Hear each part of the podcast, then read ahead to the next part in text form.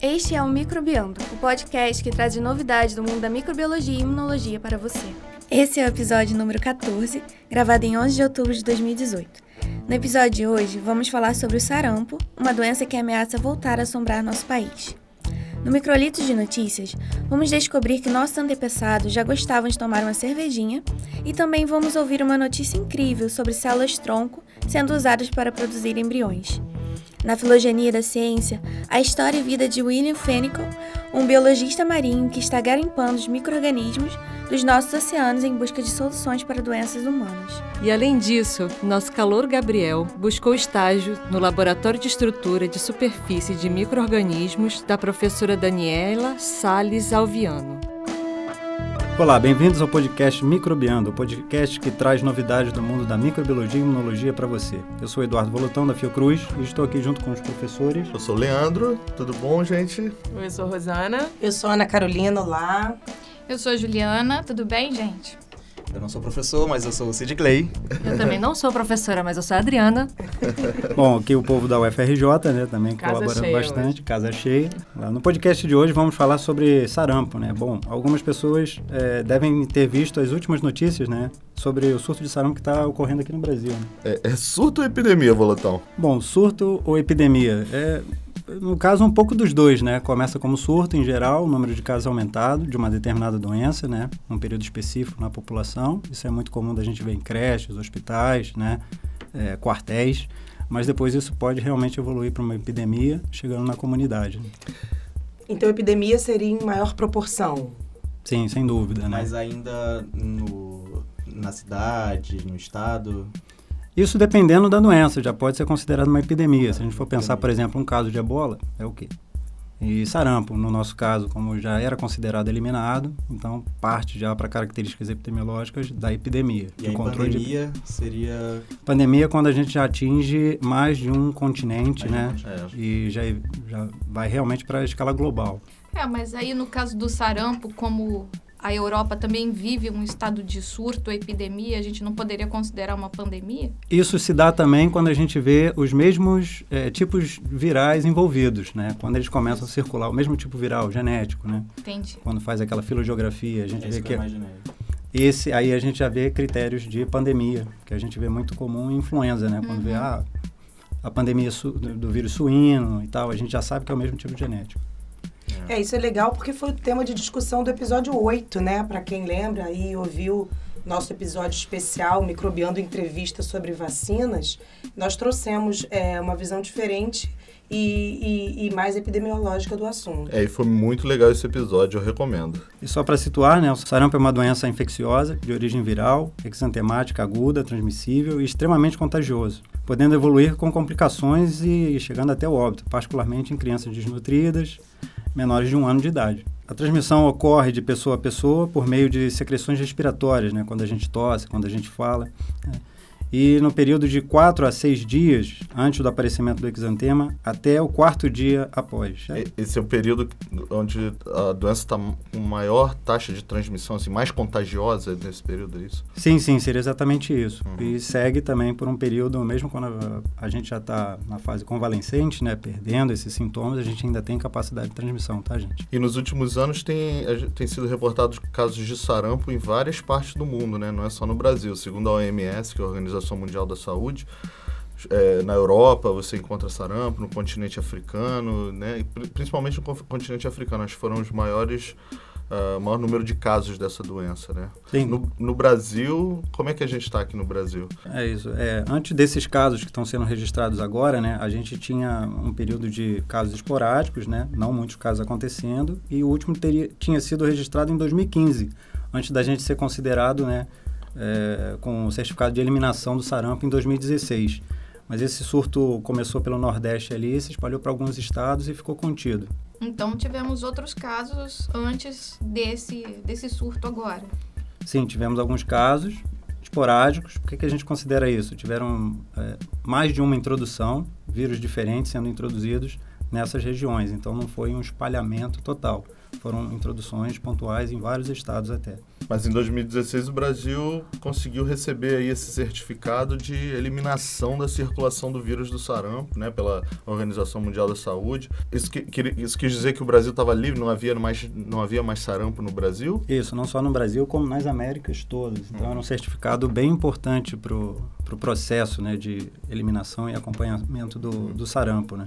Mas o que, que aconteceu que 2018 o sonho acabou? É, o sonho acabou, perdendo é, o certificado. Pois é. Então, a gente viu que em vários países isso ainda é endêmico, né? E lembra daquela do que a gente viu no, no podcast especial sobre a cobertura vacinal. Isso são eventos que são muito importantes. E permitiu a entrada desse vírus novamente no Brasil. Então, em 2018 teve uma reintrodução do vírus? Seria esse o principal culpado por aí? Isso mesmo. É, a gente teve a reintrodução do vírus no, no país, o viajante, migração, migração populacional, né, que a gente fala, né, na escala epidemiológica, mas é, principalmente pela baixa cobertura vacinal nossa, na nossa população, permitiu com que esse vírus se espalhasse dessa forma que a gente tem hoje. É, a gente comentou aqui no episódio especial de vacinas, né? Então, a, o, a taxa, a cobertura vacinal baixou cerca de 10 pontos percentuais. E isso a, a, a literatura já mostra, impacta muito na maior suscetibilidade da, da infecção. Então, Sim, é certamente é isso contribuiu. Parece que a ideal é 95, né? Isso é um número bem genérico para vacinas, tá? Tem umas que o ideal seria mais, menos, mas 95% é a média. Se eu não me engano, sarampo, Rosana, chegou a 84. Uhum. Foi Até cerca menos, de 10 algumas, pontos. é, é considerando menos. média. Então, né? só para vocês terem uma ideia, o que ajudou a controlar esse surto no Ceará, na região Nordeste, foi exatamente subir a, o, o, nível, né, é, o percentual de vacinação na população. Tanto que nesses últimos registros, essa região é justamente quem tem a cobertura vacinal dentro do esperado. E é o que faz sentido, né? Se e eles trabalharam com isso vacinal. lá para conter em 2015. Então a proposta é que a gente consiga realmente controlar efetivamente, mas vai levar um tempo. Eles levaram dois anos, pelo menos, uma população bem menor. A gente está falando de Brasil. Então, Bom, estou curiosa para ver o artigo. Vamos lá? Vamos. Hoje teremos dois artigos né, relacionados ao tema. E o primeiro artigo que selecionamos para vocês é intitulado Screening of More Than 2,000 Hungarian Healthcare Workers Anti-Measles Antibody Level Results and Possible Population Level Consequences. Traduzindo, o monitoramento dos níveis de anticorpos contra o sarampo de mais de 2 mil profissionais de saúde da Hungria. Resultados e possíveis consequências em nível populacional. Esse artigo vem do Centro Médico Militar da Hungria, né, de Budapeste, e o primeiro autor é eu não sei ler húngaro, não, gente. Jorge. Jorge. Jorge. Não, né? Jorge. É Jorge, né? Jorge. Pela, pelo número de. Jorge. Jorge Leidel. E a última autora é Maria Matthews. Este artigo foi publicado em agosto de 2018 na revista Epidemiology of and Infection, editada pela Universidade de Cambridge. E, interessantemente, nesse mesmo período, né, agora desse ano, tem surgido diversos artigos que estão baseados nesse mesmo enfoque né? E estão contribuindo com a ideia que nós vamos discutir hoje, né? Falando um pouco sobre o segundo artigo também. Dois artigos voltou. Leandro tá fazendo escola, hein? Tá deixando discípulos aí. Não, pera aí. Eu sou, eu sou o detetor do recorde com seis artigos, então vocês têm que correr atrás aí. É, seis é muita coisa, não dá não. E ainda mais epidemiologia, a gente vai ficar aqui a vida inteira falando.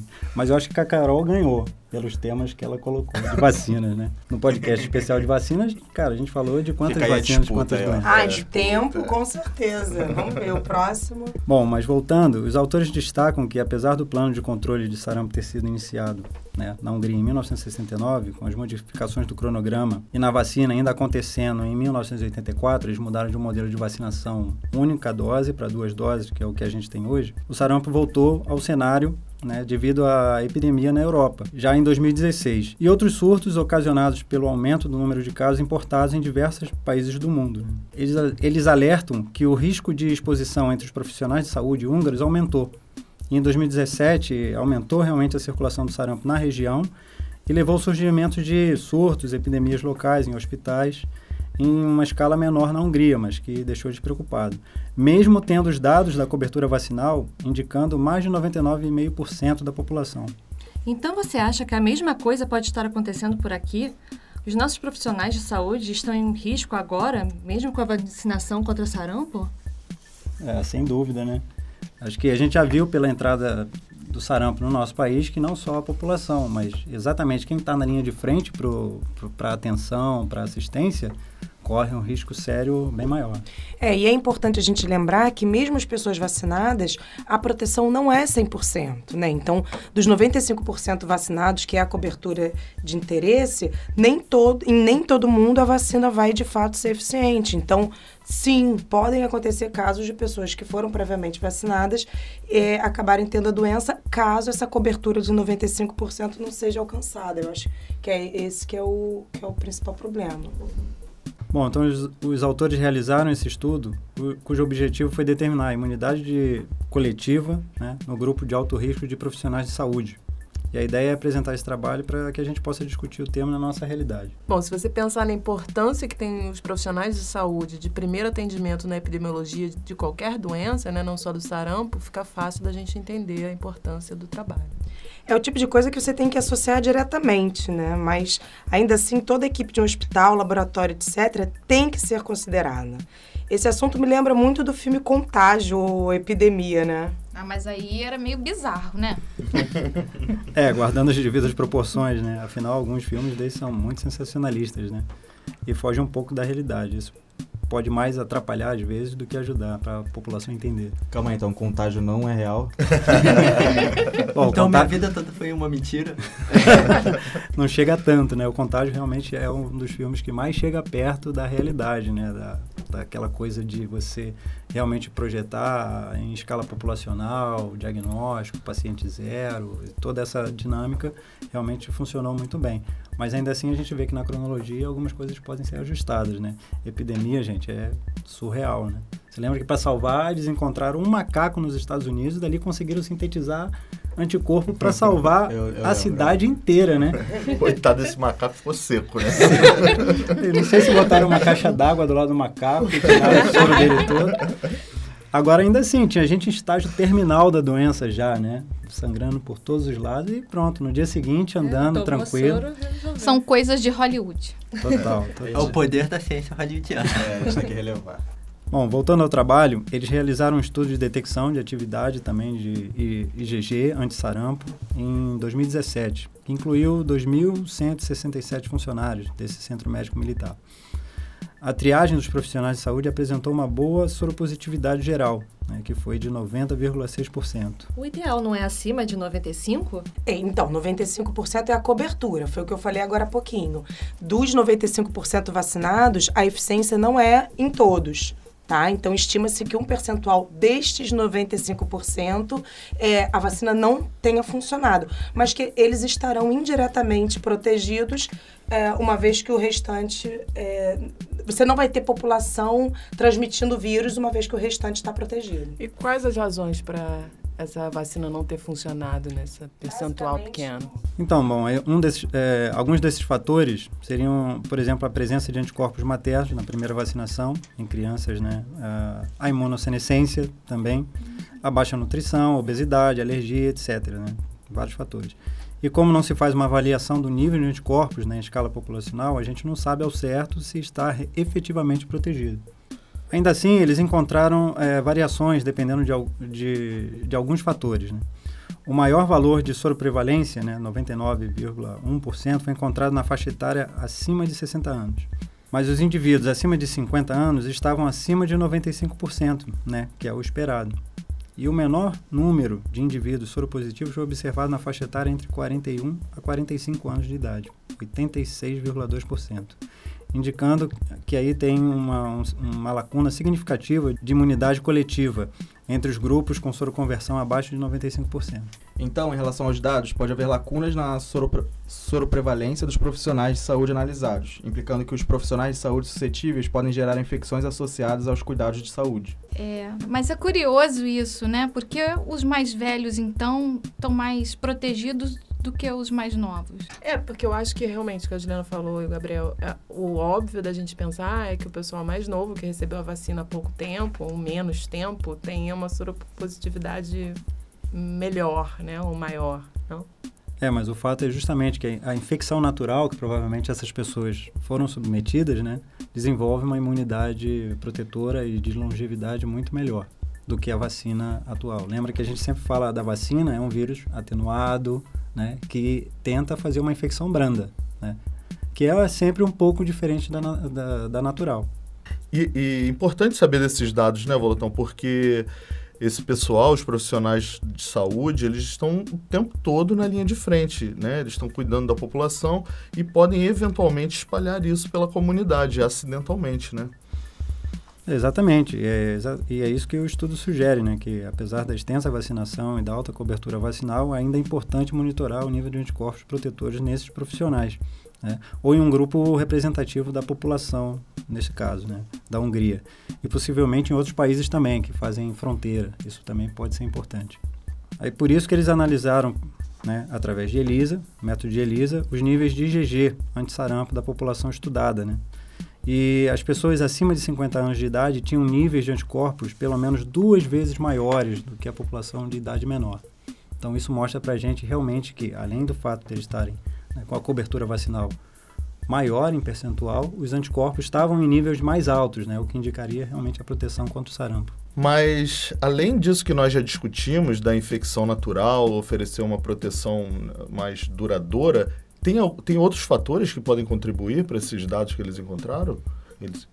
Sim, sem dúvida. Tem ainda a qualidade da vacina pode ter eh, se deteriorar durante a produção, transporte, né, de cadeia fria. O, o, manuseio nos primeiros anos de história de vacinação contra o sarampo mostrou isso, né, que isso eram, eram fatores muito importantes, né. A vacinação também com apenas uma dose já se mostrou insuficiente devido já a outros fatores que a gente já mencionou anteriormente. É isso. por isso, inclusive, que a imunização com duas doses da, da, da vacina foi introduzida, né? Justamente para evitar as epidemias. Isso mesmo, a nossa tríplice viral.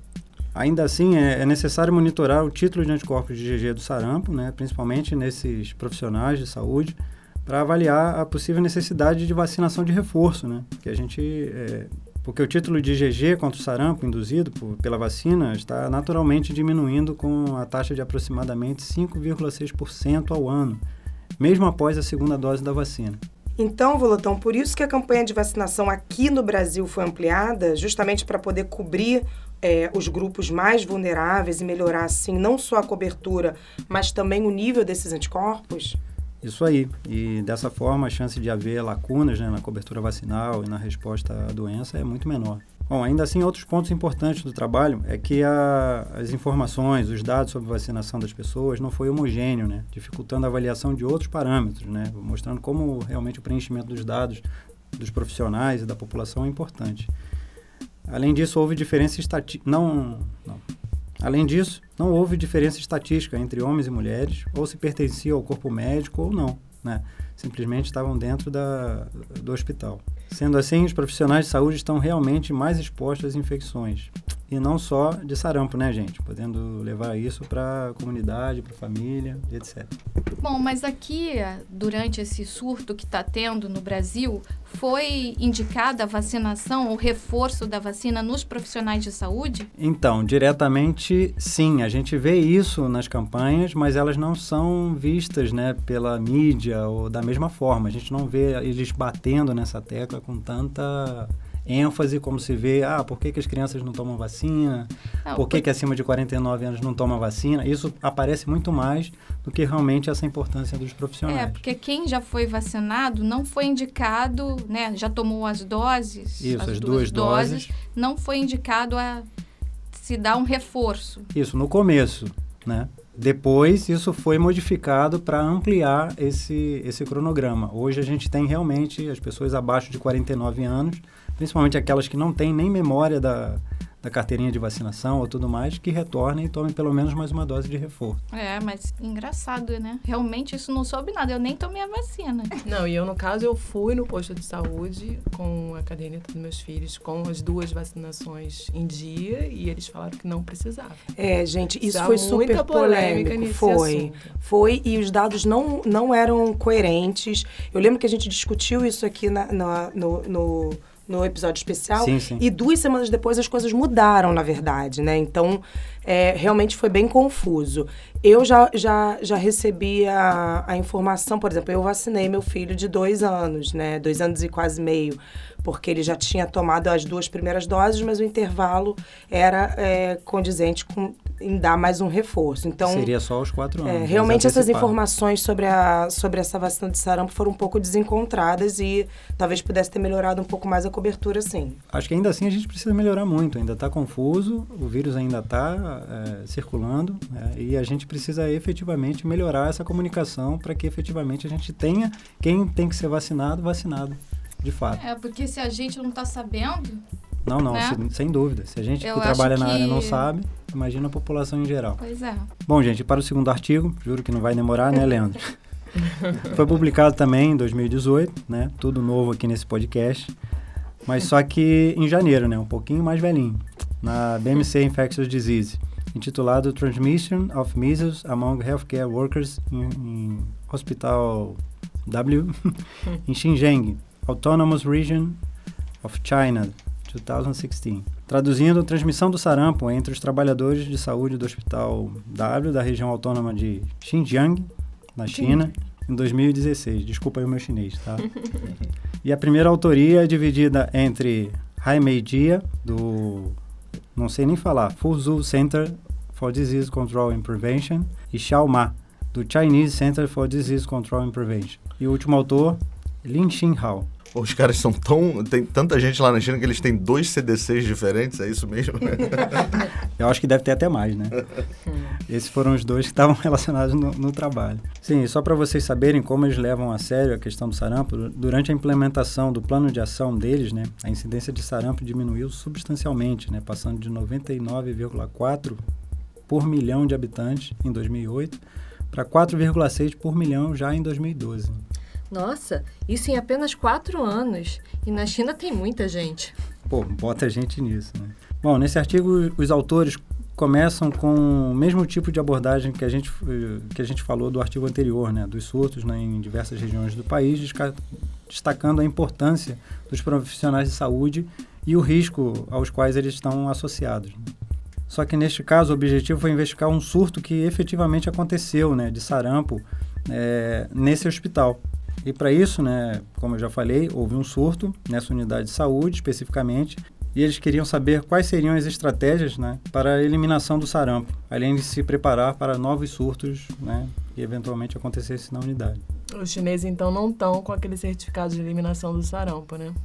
Não mesmo, né? É uhum. endêmico uhum. em várias regiões do, do país. longe disso. E essa certificação está se tornando cada vez mais difícil pelo que a gente está vendo, né? É, mas num país com uma população tão grande, deve ser muito difícil, muito. né? Conseguir a taxa dos 95% de vacinação. É, os chineses levam ciência e pesquisa e saúde muito a sério, então não duvido nada que eles consigam esse certificado antes da gente. Nós tivemos em 2016, perdemos agora em 2018 e eu não ficaria surpreso se eles conseguirem esse certificado antes que a gente recupere o nosso. É, eu ia falar exatamente isso. Apesar de ser uma população muito maior, eu não esperaria que eles tivessem uma cobertura vacinal menor, não.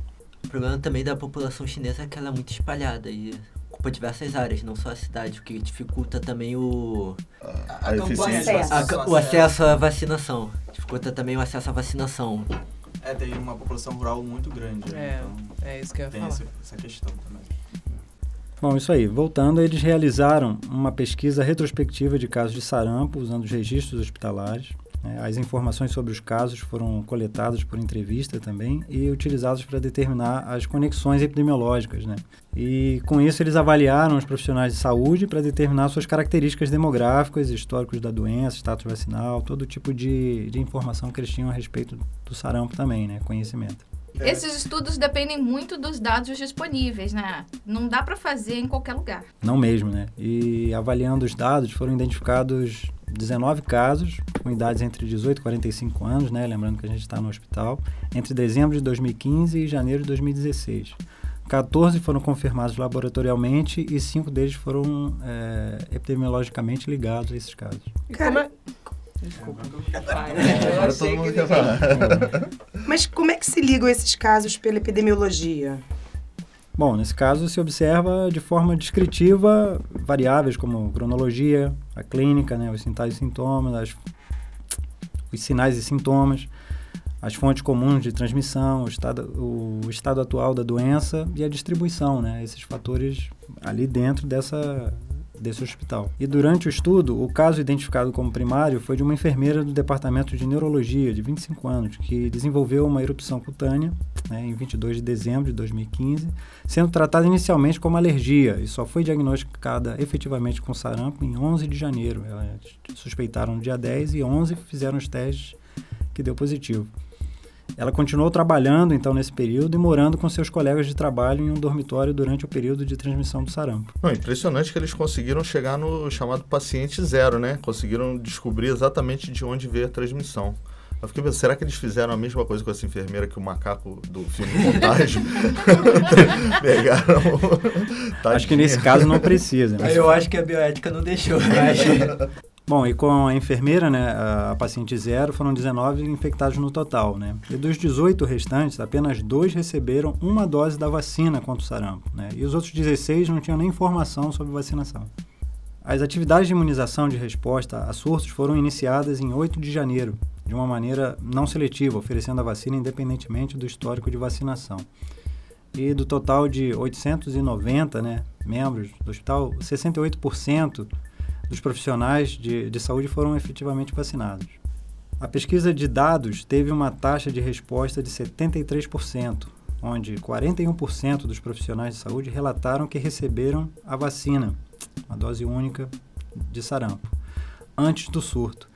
E 56% demonstraram bom conhecimento dos sintomas do sarampo, da transmissão, das complicações e da importância da vacinação. É meio baixo, né?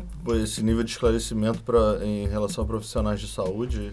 Fiquei impressionado também que a taxa de resposta foi só de 73% no hospital. Eu imaginaria que todo, praticamente todo mundo iria participar desse estudo, responder. É, a gente vê que mesmo quando a pessoa sabe sobre a importância da doença e tudo isso, ela não pratica essa importância no trabalho em saúde pública. Isso não é muito raro de ver, não. É, mas para os profissionais da saúde isso tinha que ser obrigatório, né? Não tinha, é. tinha que ter, haver uma cobrança, tinha que haver uma, uma, uma fiscalização, alguma coisa nesse sentido.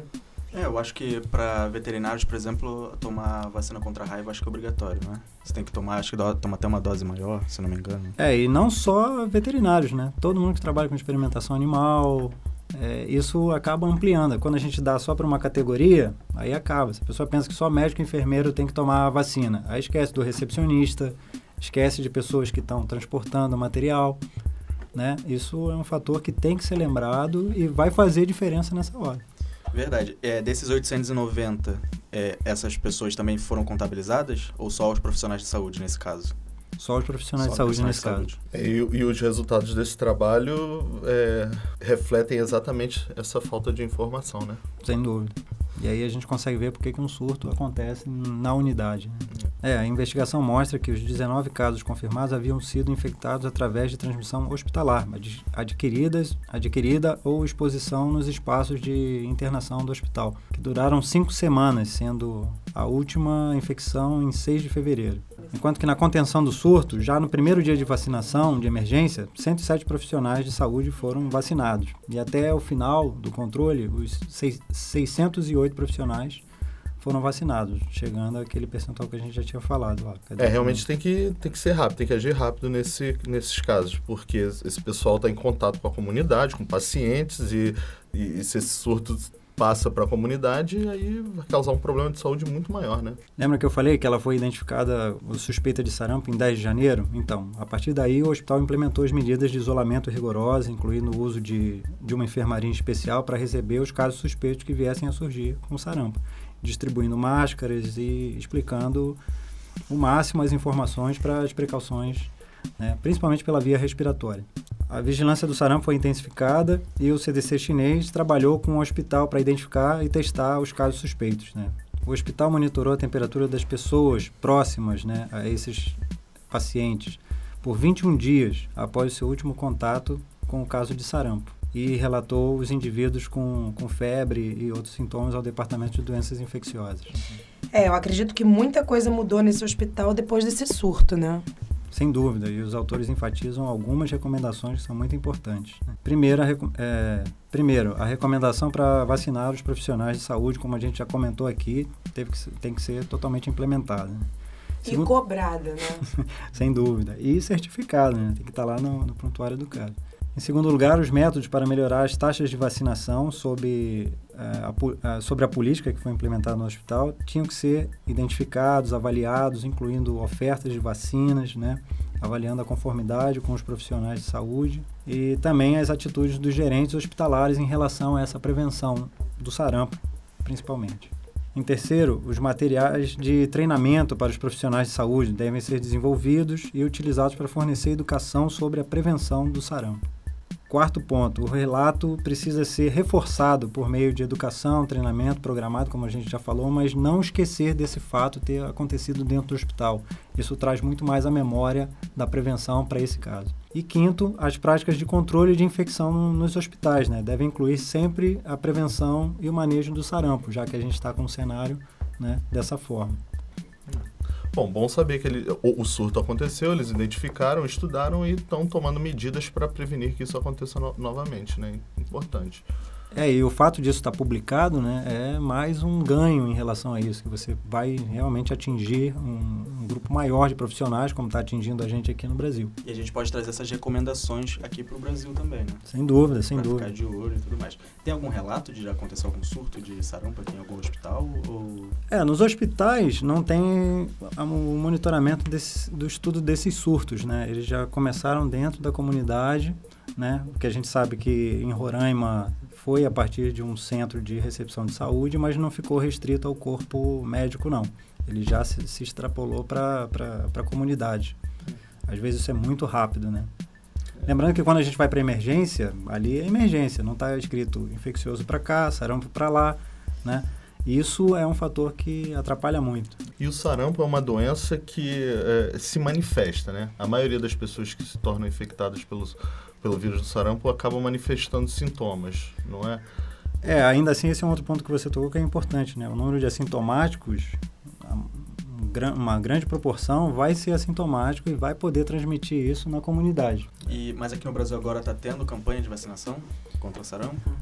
Vai a, começar? A campanha está permanente, tá né? Permanente. Ela não parou. É, a febre amarela também está permanente, não parou. A gente continua com essas doenças em evidência, no foco. É que com se a gente pode o falar. foco mudou por causa o foco mudou eleições, por causa das eleições. A gente tem muito isso também quando é Copa do Mundo, quando é carnaval. Carnaval, as doenças somem, né? Então, Mas... indicado é procurar um posto de saúde e se vacinar. vacinar Quem não tem certeza, principalmente, olha lá a escala. Quem não tem certeza se não foi vacinado, não tem problema tomar mais uma dose, tá? O reforço ele é benéfico.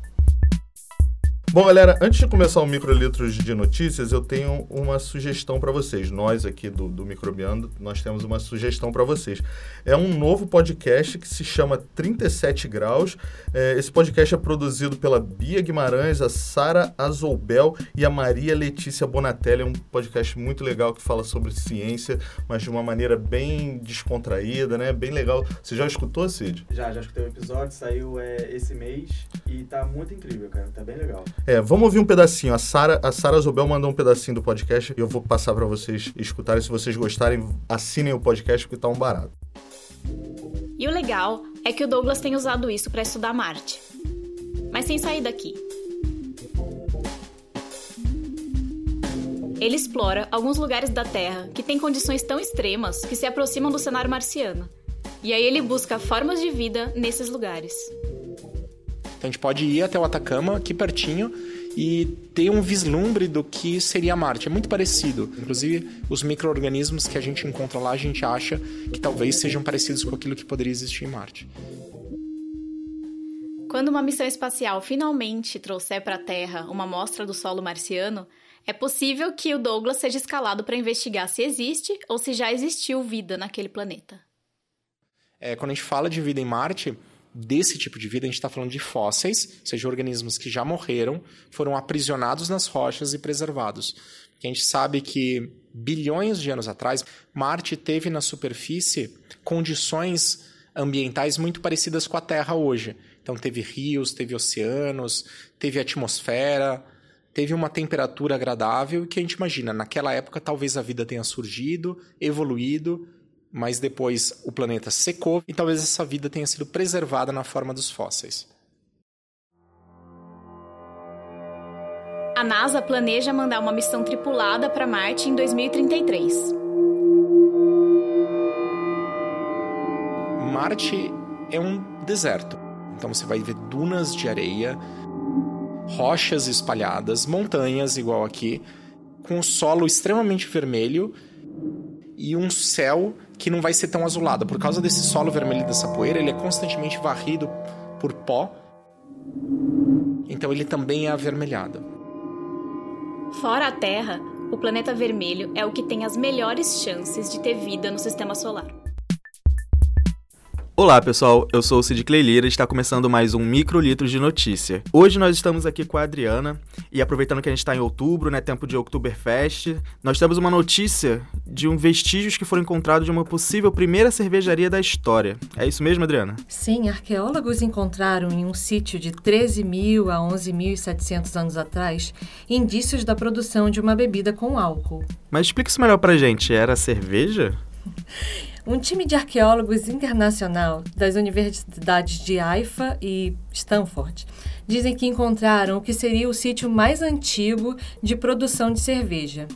Eles estavam trabalhando na caverna de Rajenfet, perto de Haifa, Israel, quando encontraram três pilões de pedra usados para armazenar, moer e fermentar grãos. Liliu, Jiang Jingwang, Dani Rosenberg, Hao Zhang George Langille e Dani Nodelli publicaram seus achados no Journal of Archaeology Science Report. Bom, então era uma cervejaria mesmo, né? Bem artesanal, mas era. É verdade. A análise dos pilões sugere que o fermentado era produzido pelos caçadores-coletores nômades em rituais usados para honrar seus mortos, que eram enterrados em camas de flores perto da caverna. Os arqueólogos estavam procurando por pistas da dieta do povo natufiano que era é, nativo no Mediterrâneo Oriental entre 15.000 e 11.500 anos atrás, quando eles encontraram o resíduo de planta nesses pilões. Depois da análise, ficou claro que o resíduo era grãos fermentados. O time acredita que provavelmente o trigo e a cevada eram germinados em água, drenado, amassado, aquecido e finalmente fermentado com as leveduras trazidas pelo ar. Mas é da cerveja como a gente conhece hoje? Bem, para provar a hipótese, os cientistas testaram empiricamente recriando a bebida. Eles disseram que o líquido ao qual eles chegaram era menos parecido com o que a gente conhece hoje por uma cerveja. Na verdade, parecia mais um mingau. E a bebida era menos alcoólica do que a gente gostaria de beber. Mas o resíduo ficou bem parecido com o que eles encontraram na caverna, o que suporta a hipótese deles. O artigo também lembra que o pão mais antigo conhecido também foi descoberto num sítio natufiano da Jordânia Oriental entre 11.600 e 14.600 anos atrás. Ou seja, os natufianos sabiam usar os micro-organismos para produzir comida e bebida. Que legal, hein? Em homenagem a eles, a gente deveria bebemorar essa notícia, hein? Sim, um brinde a isso. E engraçado que pelo que parece, né, eles usavam, eles faziam esse ritual em rituais de, de passagens, né, para uh, fazer homenagem às pessoas que, que morreram, né? Sim, aparentemente, segundo o artigo, não era algo que eles faziam para beber comumente, era uhum. só para beber para num ritual mortuário para poder honrar esse morto. Que legal. E hoje a gente bebe todo o tempo. Exatamente. Cecília trouxe pra gente uma novidade sobre células-tronco embrionários. Será que células-tronco elas podem se organizar em pseudoembriões in vitro? Diz aí, Cecília. Bom, a arquitetura definitiva do corpo dos mamíferos é estabelecida algum tempo após a implantação do embrião no útero, e a diferenciação dos tecidos embrionários acontece de acordo com a programação gênica das células do embrião. É, eu sei pouco sobre embriologia, mas é no início o embrião é formado por células idênticas, né, o que é chamado de blástula, como se fosse um aglomerado de, de células. É bom, com o tempo, essa blástula é, vão se diferenciando e se formando a gástrula, onde as células já começam a se especializar é, no que serão tecidos no futuro. Pesquisadores da Universidade de Genebra, da Universidade de Cambridge e do Instituto Federal de Tecnologia de Lausanne agora relatam que células-tronco de camundongos, quando submetidas a estímulos moleculares que simulam o ambiente durante o processo de gastrulação, podem produzir pseudoembriões in vitro. Estabelecidas a partir de apenas 300 células-tronco embrionárias, essas estruturas denominadas gastroloides apresentam características de desenvolvimento comparáveis às da parte posterior dos embriões com idade de 6 e 10 dias, entre 6 e 10 dias. Células-tronco são aquelas células que ainda não se diferenciaram, ou seja, não sabem ainda que tipo de tecido elas querem ser. E existem diversos tipos de célula-tronco, as totipotentes, as pluripotentes, multipotentes e unipotentes. É, isso me lembra um pouco da história do mini-cérebros que foram desenvolvidos aqui no Rio de Janeiro pelo Stephen Hemming. Eles também são feitos a partir de células-tronco. Isso mesmo, só que nesse caso, ao invés de cérebros, eles criaram embriões, para determinar se os gastroloides se organizam em estruturas realmente tão semelhantes às embrionárias. Os pesquisadores caracterizaram os níveis de ativação genética em diferentes estágios de desenvolvimento mostrando que, tanto de maneira qualitativa quanto quantitativa, o RNA transcrito de gastroloides é significativamente semelhante ao de embriões de camundongos, em estágios comparáveis de desenvolvimento. Além disso, ressaltaram que a ordem sequencial que precisa de ativação dos genes seguiu o mesmo padrão dos embriões nos gastroloides cultivados in vitro. Então, esses gastroloides são idênticos aos embriões de camundongo? Calma, nem tudo é perfeito. Os gastroloides formam estruturas semelhantes à da parte posterior do embrião, cujo programa de desenvolvimento é um pouco diferente do da cabeça. Mas foi comprovado que esses pseudoembriões expressam genes característicos dos vários tipos de células progenitoras necessárias para a constituição de futuros tecidos, e que a complexidade dos perfis de expressão gênica aumenta com o tempo, com o aparecimento de marcadores de diferentes linhagens de células embrionárias, muito semelhantes aos perfis observados em embriões de controle. Nossa, muito interessante. Quem sabe não usam isso para a construção de tecidos artificiais? Bom, de acordo com os autores, ainda estamos um pouco longe disso, mas há aplicações um pouco mais imediatas para esses pseudos embriões. Em alguns casos, em alguns casos, por exemplo, poderiam constitu constituir consistir. consistir. Em alguns casos, por exemplo, poderiam consistir em um método alternativo à experimentação animal, mesmo que de forma preliminar, reduzindo o número total de animais utilizados em estudo. É claro, né, ao invés de já pular né, para tecido artificial, poderia ser utilizado a princípio para experimentação. É um método alternativo para experimentações e, e diminuir né, experimentações em animais. A gente já conversou isso em episódios passados. É, onde o pessoal utilizava animais é, invertebrados, né? O Galéria alguma coisa, não lembro, não vou lembrar o, o nome científico, mas é uma larva, né, que eles utilizavam, a gente conversou disso. E é bem interessante, né? É, a gente vê que estamos criando novas alternativas, como os minicérebros, como aquele do embrião. No Filogenia de hoje, vamos falar sobre um cara chamado William Fenical. Ele é professor de oceanografia no Instituto de Oceanografia Scripps, em San Diego, diretor do Centro de Biotecnologia Marinha e Biomedicina nesse mesmo instituto. Esse pesquisador ele desenvolve produtos naturais de origem marinha para o tratamento de câncer e doenças infecciosas. Hoje estamos aqui com a Juliana. E aí, Juliana? Fala um pouco mais sobre esse cara aí. Então, o William Fenical, ele é da Universidade de San Diego e ele é o queridinho da microbiologia marinha e da biotecnologia marinha atualmente. Ele entrou no Scripps é, como químico marinho, mas hoje em dia ele trabalha identificando produtos de origem de plantas, animais e micro-organismos marinhos com o intuito de tratamento de doenças. O seu trabalho mais recente foi a caracterização de uma nova droga vinda dos oceanos. Ele e seu grupo de pesquisa descobriram uma bactéria que produz uma substância que durante os testes conseguiu inibir o crescimento de melanoma, células de câncer de cólon, herpes simplex e HIV. Uma única bactéria carrega a substância que pode combater isso tudo. Me fala o nome dela agora. Então, essa bactéria ainda não foi descrita taxonomicamente, então a gente ah, tem que esperar um pouco é. até saber o nome dela. É, além disso, é, o Fenical e a sua equipe encontraram uma bactéria associada à água viva que consegue matar certas células tumorais e pode também controlar a inflamação associada à artrite e asma. Fenical também descobriu um novo medicamento anti-inflamatório derivado do coral. Essa droga, a pseudoterosina, já é usada atualmente em cremes cosméticos para a pele e está em desenvolvimento para o tratamento de doenças de pele humana. Cara, muito legal. É, ele fez parte daquele artigo que discutimos aqui no episódio 3, se não me engano, sobre uma molécula produzida por Staphylococcus epidermis com atividade anticâncer de pele. Isso mesmo, né? Eu estava lembrando dele. Então, se isso tudo ainda não te convenceu que ele é um grande pesquisador, Fenical tem mais de 330 artigos publicados em química marinha e é citado na American Man and Woman of Science e Who is Who in the West, além de ser membro de várias sociedades e ter ganho diversos prêmios, incluindo a maior homenagem existente no Scripps. É, então fica a dica aí pra galera que tá nos ouvindo, William Fenical. Um cara para se ficar de olho nos próximos anos, né? Sim, tem vídeos e entrevistas dele no YouTube. É legal dar uma olhada. Claro, a gente vai deixar os links aqui para vocês. Obrigado, Juliana. E agora nós vamos ouvir o nosso calouro Gabriel, que foi procurar estágio no Laboratório de Estruturas de Superfície Microbiana da professora Daniela Alviano, aqui do Instituto de Microbiologia. Olá, eu sou Gabriel Martins, aluno de Microbiologia e Imunologia. Estou no segundo período eu gostaria de perguntar quem é a senhora e o que a senhora faz aqui no seu laboratório. Meu nome é Daniela Salles Alviano Moreno, eu sou professora aqui do Departamento de Microbiologia Geral do Instituto de Microbiologia.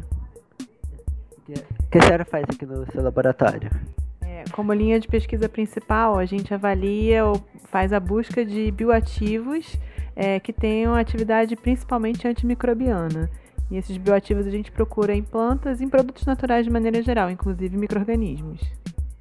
E assim, qual seria a importância disso assim, tipo, população geral e até para o mundo acadêmico? É, na verdade, a gente sabe que a resistência aos micro-organismos, né? É, a gente tem um aumento muito grande e uma, uma diminuição da, da terapêutica, ou da, da escolha de, micro, de antimicrobianos para terapêutica.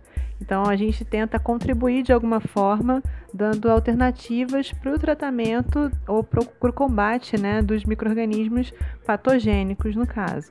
Né? Legal. E, assim, um aluno, assim, um aluno que começou o curso agora, o que seria necessário para ele para conseguir um estágio, assim? Quais seriam os gostos que ele tinha que ter para buscar essa área? É, na ver... bom, o aluno tem que ter disposição, porque nenhum conhecimento prévio na graduação é necessário, ele pode aprender tudo aos poucos em concomitância com o curso de graduação, né? E ele tem que ter interesse em, nessas áreas, né? Nesse, nessa linha que eu acabei de falar. Então, assim, tem que ter é, disposição e interesse, curiosidade para descobrir respostas ou alternativas para o tratamento desses micro-organismos que cada vez mais apresentam resistência. Legal, obrigado, professora. Bom, a gente fica muito feliz de receber o e-mail da Janine Soares ela mandou um e-mail pra gente dizendo: Olá, adoro o projeto de vocês, parabéns e muito sucesso. Gostaria de saber se vocês disponibilizam os artigos, links de notícias e afins que são comentados ao longo do podcast. E aí, Cid? Janine, muito obrigado pela, pelo comentário, pela sua mensagem. E sim, a gente disponibiliza isso tudo no site A Ciência Explica, que é cienciaexplica.com.br. É, e nós fazemos postagens né, sobre cada episódio e de vez em quando a gente coloca artigos que, do, dos microlitros que saem aqui, a gente, então a gente escreve notícias sobre eles e tudo mais. Então vai lá no site, a Ciência Explica, que você vai encontrar tudo lá. Gostaria de agradecer também o pessoal que está compartilhando as nossas, nossas publicações no Facebook, a Mariana Frederic, a Franciele Giovanais, a Rafael Marques de Souza, Alexandra Garcia e todo mundo que está compartilhando. É isso aí, pessoal. Vamos é compartilhar. Gente, né? é. é. muito legal. A galera tá. A gente está forte nas redes sociais. Uhul! É isso aí, pessoal. Por hoje é só. Muito obrigado pelos downloads, pela audiência. O Microbiano está tá crescendo a cada episódio. Nós estamos muito felizes, né? É. E lembre-se de deixar lá uma avaliação para a gente, né? Muito importante para dar visibilidade ao podcast, para a gente receber um feedback de vocês também, né? É, isso é importante mesmo, gente. Entrem lá no, no, no agregador de vocês, no podcast da Apple. Deixa cinco estrelinhas se vocês gostaram e façam um comentário para a gente. Isso é muito legal, porque isso ajuda o podcast a ter a visibilidade nesses, nesses aplicativos.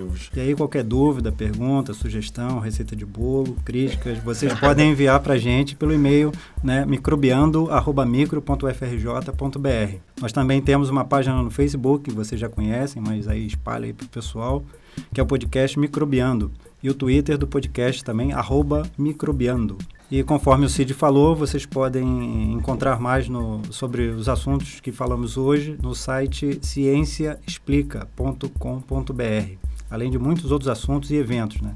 O nosso podcast também está lá e além de vários agregadores do podcast, o Castbox, Podcast Exit, é, podcast da Apple, o Spotify também a gente está lá.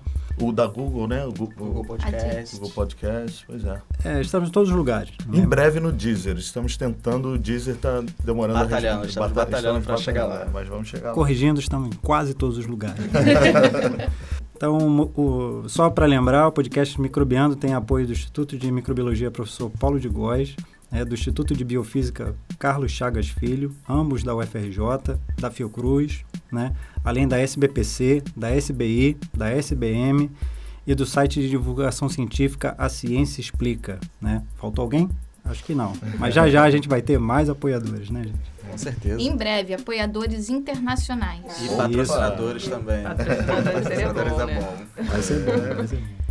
Esse episódio foi produzido por Hugo Marins, do Notem, Núcleo de Novas Tecnologias e Mídias do, do Instituto de Biofísica Carlos Chagas Filho. A trilha sonora do Microbiano foi produzida por Daniel Vasques. E é isso aí, até a próxima. Fique com a gente. Valeu, Tchau, galera. pessoal. Tchau. Tchau, gente. Até a Abraços. próxima.